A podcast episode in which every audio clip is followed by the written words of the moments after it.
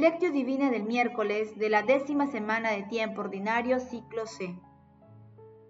En verdad les digo que antes pasarán el cielo y la tierra, que deje de cumplirse hasta la última letra o tilde de la ley.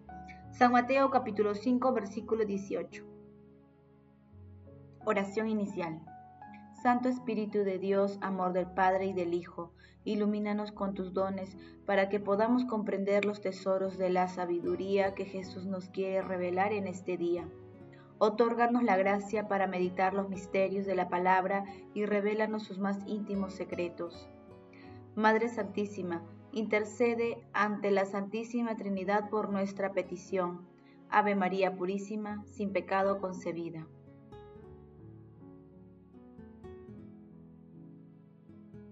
Paso 1. Lectura. Lectura del Santo Evangelio según San Mateo capítulo 5 versículo 17 al 19. En aquel tiempo dijo Jesús a sus discípulos, no crean que he venido a abolir la ley o los profetas. No he venido a abolir, sino a dar pleno cumplimiento.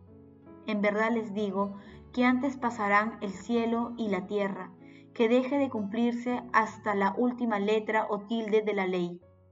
El que se salte uno solo de los preceptos menos importantes y se los enseña así a los hombres, será el menos importante en el reino de los cielos, pero quien los cumpla y enseñe será considerado grande en el reino de los cielos. Palabra del Señor, gloria a ti Señor Jesús. Si lo examinamos como diligencia, hallaremos un modo como Cristo cumplió la ley. ¿Qué modo es este?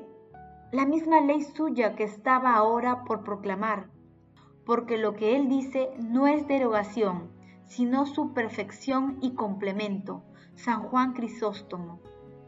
El pasaje evangélico de hoy también forma parte del Sermón de la Montaña. Integra un texto que se extiende desde el versículo 17 hasta al 48 en el que Jesús interpreta, explica la Torah, la ley. Jesús señala claramente que no ha venido a abolir la ley y los profetas, sino a darles cumplimiento y plenitud. Cumplimiento porque Jesús está prefigurado en el Antiguo Testamento y cumplimiento todo lo que estaba escrito sobre él en la ley y los profetas. Su vida, enseñanzas y pasión, muerte y resurrección forman parte del dicho cumplimiento. Jesús le da plenitud porque la ley va más allá del cumplimiento de los diez mandamientos de Moisés. Jesús lleva la ley al extremo radical del amor, rompiendo todos los esquemas humanos. Proclamando el amor a través del perdón, de la entrega total a Dios mediante el servicio de los demás, señalando que el poder está en el servicio. Por ello, Jesús interpreta el verdadero sentido de algunos pasajes del Antiguo Testamento, enseñanzas y revelaciones, y perfecciona la ley. Jesús es claro cuando afirma que quebrante uno solo de los preceptos menos importantes y se lo enseña así a los hombres será el menos importante en el reino de los cielos. Pero quien los cumpla y enseñe será grande en el reino de los cielos. Por ello, Después de las bienaventuranzas y de las parábolas de la sal y de la luz, las palabras de Jesús hoy llevan la ley a la plenitud. Paso 2. Meditación. Queridos hermanos, ¿cuál es el mensaje que Jesús nos transmite a través de su palabra? En el pasaje evangélico de hoy se aprecia que el Antiguo, que el Antiguo Testamento y el Nuevo Testamento están íntimamente unidos y ese maravilloso vínculo es Jesús, que se da a conocer como la plenitud de la revelación. Él es el verbo encarnado, Él es la palabra viva, Él es la palabra de Dios, Él es el verdadero, Dios y verdadero hombre, que viene a toda la humanidad para hacernos conocer quién es Dios y cómo y cuándo nos ama. Nuestro Señor Jesucristo nos da las muestras más maravillosas del mundo y lo hace con su entrega total en la cruz, perdonando a quienes lo están matando. Por ese mismo amor que viene de Jesús, debemos guardar sus mandamientos con obras, porque el amor no solo es un sentimiento, requiere de obras de amor que nos lleven a servir a nuestros hermanos y darles a conocer a Dios invitarlos a todos a cumplir sus mandamientos y llevar su evangelio a todo el mundo. En esta misión que debemos realizar en cualquier circunstancia de nuestras vidas, la acción del Espíritu Santo nos ayudará siempre a entender la palabra y a explicarla a nuestros hermanos con valentía y fe. Hermanos, meditando el pasaje evangélico de hoy, intentemos responder, ¿cómo experimentamos diariamente la ley de Dios? ¿Qué obras de misericordia hacemos para resaltar el valor sagrado que el ser humano tiene a los ojos de Dios? Que las respuestas a estas preguntas nos ayuden a cumplir con alegría y esperanza la ley de Dios, siguiendo a nuestro Señor Jesucristo con determinación y con fe creciente en un mundo en el que el poder, la corrupción, las vanas riquezas y tantas otras oscuridades buscan ocultar el rostro de Jesús. Jesús, María y José nos aman. Paso 3. Oración. Espíritu Santo, amor del Padre y del Hijo, envía tus dones y enciende en nosotros el fuego de tu amor, para que, fortalecidos, la palabra sea en nosotros espíritu y vida.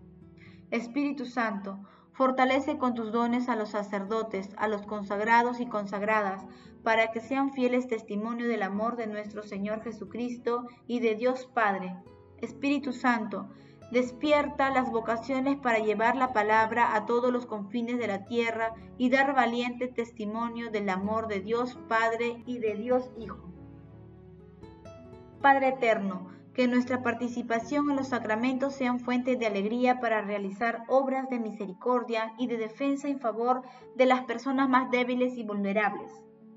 Padre Eterno, concede a todos los difuntos de todo tiempo y lugar gozar siempre de la compañía de nuestra Santísima Madre María, de San José y de todos los santos. Madre Santísima, Madre de la Divina Gracia, intercede ante la Santísima Trinidad por nuestras peticiones. Amén. Paso 4. Contemplación y acción. Hermanos, contemplemos a nuestro Señor Jesucristo con un escrito de San Agustín. Hermanos, cantemos al Señor un cántico nuevo. Salmo 149, 1. Al viejo hombre el viejo cántico, al hombre nuevo un cántico nuevo, alguna alianza, antiguo cántico, nueva alianza, nuevo cántico. Las promesas de la antigua alianza son, sobre todo, del orden temporal y terrestre. Los que quedan todavía atados a las cosas de la tierra cantan aún el cántico antiguo. Para cantar el cántico nuevo es preciso amar los bienes eternos, este amor es a la vez nuevo y eterno, siempre nuevo porque no envejece jamás. Pero bien pensado, es antiguo este amor. ¿Cómo pues será nuevo? Hermanos míos, ¿la vida eterna nació ayer? La vida eterna es decir, Cristo, en tanto que Dios no nació ayer, porque en el principio era el verbo, y en el verbo era Dios. En el principio estaba junto a Dios todo ha sido hecho por Él. Sin Él, nada se ha hecho. San Juan capítulo 1, versículo 1. Si es Él, ¿quién ha hecho las cosas antiguas? ¿Qué es Él sino eterno, coeterno con el Padre? Somos nosotros que por el pecado hemos caído en el, hemos caído en el envejecimiento. El hombre ha envejecido a causa de su pecado es por la gracia de Dios que ha sido renovado. Todos los que son así renovados en Cristo, esos tales cantan un cántico nuevo, porque empiezan ya a establecerse en la vida eterna. Hermanos, estamos llamados a una unión plena con Jesús. Para ello, debemos cumplir sus sagrados mandatos. Invoquemos siempre al Espíritu Santo para que nos fortalezca inspiren consejos sobre cómo actuar frente a las acechanzas del maligno que disfraza de falsa felicidad sus propuestas de ruina y muerte espiritual. Glorifiquemos a la Santísima Trinidad con nuestras vidas. Oración final. Gracias Señor porque tu palabra nos conduce por caminos de paz, amor y santidad. Espíritu Santo, Ilumínanos para que la palabra penetre lo más profundo de nuestras almas y se convierta en acción. Dios glorioso, escucha nuestra oración. Bendito seas por los siglos de los siglos.